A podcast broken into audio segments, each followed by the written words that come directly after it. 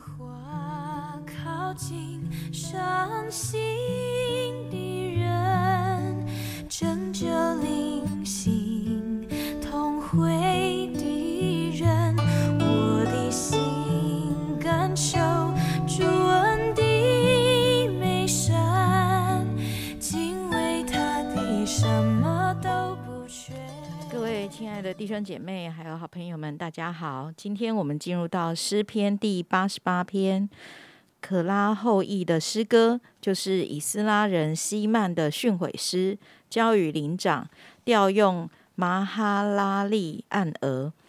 耶和华拯救我的神啊，我昼夜在你面前呼吁，愿我的祷告达到你面前，求你侧耳听我的呼求，因为我心里满了患难，我的性命临近阴间。我算和下坑的人同列，如同无力的人一样，无力或做没有帮助。我被丢在死人中，好像被杀的人，躺在坟墓里。他们是你不再纪念的，与你隔绝了。你把我放在极深的坑里，在黑暗地方，在深处。你的愤怒重压我身，你用一切的波浪困住我。你把我所认识的隔在远处，使我为他们所憎恶。我被拘困，不得出来。我的眼睛因困苦而干瘪。耶和华啊，我天天求告你，向你举手。你岂要行奇事给死人看吗？难道阴魂还能起来称赞你吗？岂能在坟墓里诉说你的慈爱吗？岂能在灭亡中诉说你的信实吗？你的奇事岂能在幽暗里被知道吗？你的公义岂能在忘记之地被知道吗？耶和华，我呼求你，我早晨的祷告要达到你面前。耶和华，你为何丢弃我？为何掩面不顾我？我自幼受苦，几乎死亡。我受你的惊恐，甚至慌张。你的烈怒雾漫过我身，你的惊吓把我剪除。这些终日如水环绕我，一起都来围困我。你把我的良朋密友隔在远处，使我所认识的人进入黑暗里。今天我们读的诗篇八十八篇，可以说是整个诗篇这一卷书里面最黑暗的一首诗。不知道大家对于它的背景有没有兴趣了解一下呢？啊，诗篇的作者除了大卫写了超过一半之外，还有其他啊是啊，就是我们大家可以去考察。今天我们要读的这一篇是诗班长希曼，或者是他的后裔创作的。诗篇八十八篇的第一节之前有两行小字说：“可拉后裔的诗歌就是以斯拉人希曼的训诲诗，交与灵长，调用马哈拉利暗额。”可拉这个名字大家听了有没有很熟悉呢？没有错，就是摩西带百姓出埃及的时候，立位支派的可拉、大丹、亚比兰等等这二百五十个首领，因为攻击摩西亚伦，大发怨言，最后就被。就被地吞灭。这个事件呢，可拉的儿子们当时没有参与，他们没有参与叛变，但是他们看见上帝的神圣跟威严，也看见父亲的悲惨遭遇，所以他们的后代就更敬畏神。可拉的后裔都很有歌唱的恩赐，所以在大卫王的时代，约柜被安置在耶路撒冷之后，他们就被大卫选立为殿前赞美侍奉的专职人员。他们一直都在会幕中歌唱侍奉。成为圣殿的歌唱歌唱者和守门人。那今天我们读的八十八篇，它的创作者是以斯拉人希曼。以斯拉可能是他的出生地，应该就是在列王纪上第四章，或是在历代之上二十五章里面的同一个人希曼。希曼跟明天我们读的八十九篇的作者以探，他们两个人的智慧都非常有名，有名甚至于仅次于所罗门。好，这是在历代志上三十三节有提到的。而希曼是可拉后裔中的重要人物，不止音乐天分恩赐很好，他的灵性也很好。他是大卫派在圣殿中管理音乐的三位领袖之一，所以啊，圣经描写他叫做歌唱的希曼。他不但是善于歌唱的音乐家，他也负责管理乐器和歌唱的训练，可以说是一个全职的音乐侍奉者。好，他的后代非常优秀，有十四个儿子。三个女儿，而这些人、这些孩子都在圣殿中歌唱啊、敲拔、弹琴、鼓瑟、办理圣殿的事务等等，所以可以说他们全家都是敬拜敬拜团的人，是一个非常美好的画面。而希曼或他的后裔创作了这首诗歌，交给灵长，灵长就是演奏乐器或者是指挥唱诗班的带领者。而曲调是用马哈拉利按额，这是一个非常低沉的曲调，是充满悲哀、充满痛苦、充满忧伤和困苦的调子。为什么希曼会在啊很痛苦或幽暗中创作的这首诗歌呢？他描述了他的状态跟心境，所以后代考察事件的背景，就说应该是在犹大王国的时期，诗人跟许多百姓，还有犹大王。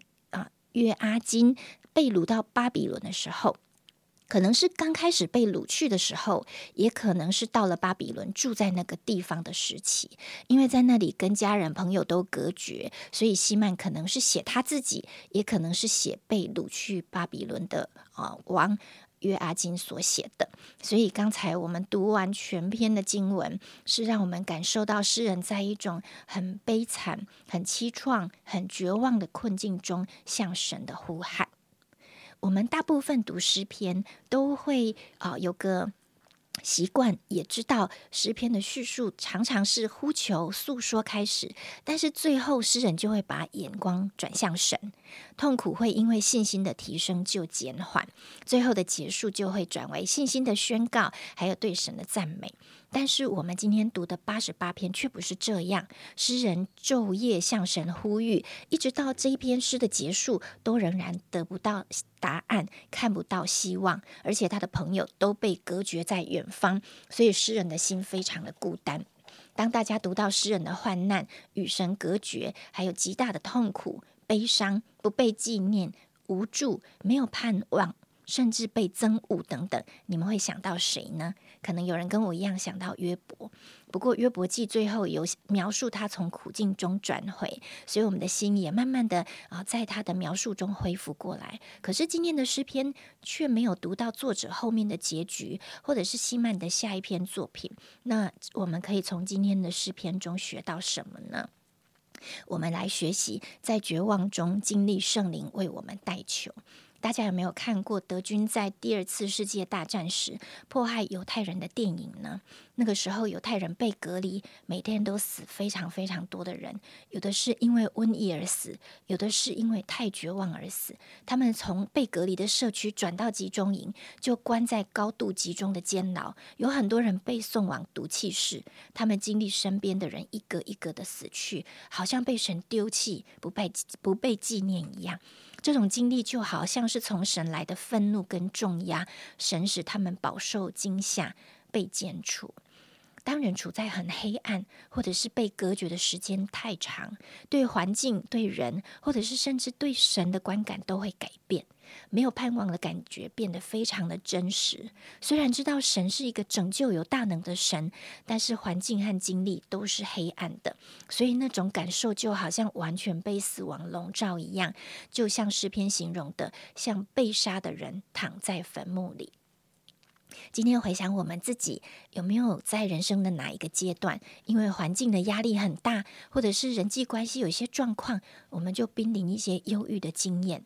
起先我们好像还可以把一些负面的话跟朋友诉苦，讲个几次，有人聆听或关心。但是时间一久，一年、三年、五年过去了，次数一多，时间一长，听你诉苦的人就越来越少了。长期处在痛苦或幽谷中的人，心灵的世界就越来越孤单，越来越黑暗，越来越忧闷，而且非常的煎熬。当我们自己或者是我们身旁的人处于这样的低谷的时候，我们不要忘记，在罗马书第八章说，我们本不晓得当怎样祷告，只是圣灵亲自用说不出来的叹息为我们祷告。当我们无助、无盼望，好像没有力量了。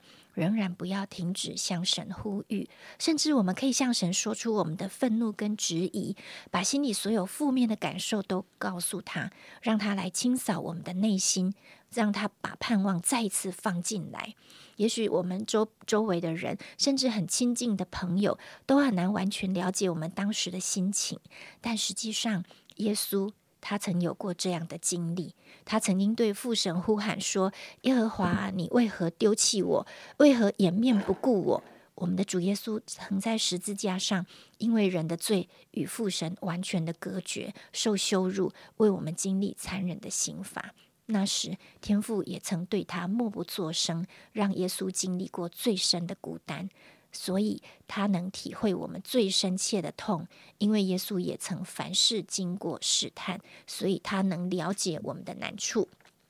所以，透过今天的诗篇，让我们互相的鼓励，在最深的幽谷中，神不用我们强装坚强，好像信心无敌，只要感谢跟赞美。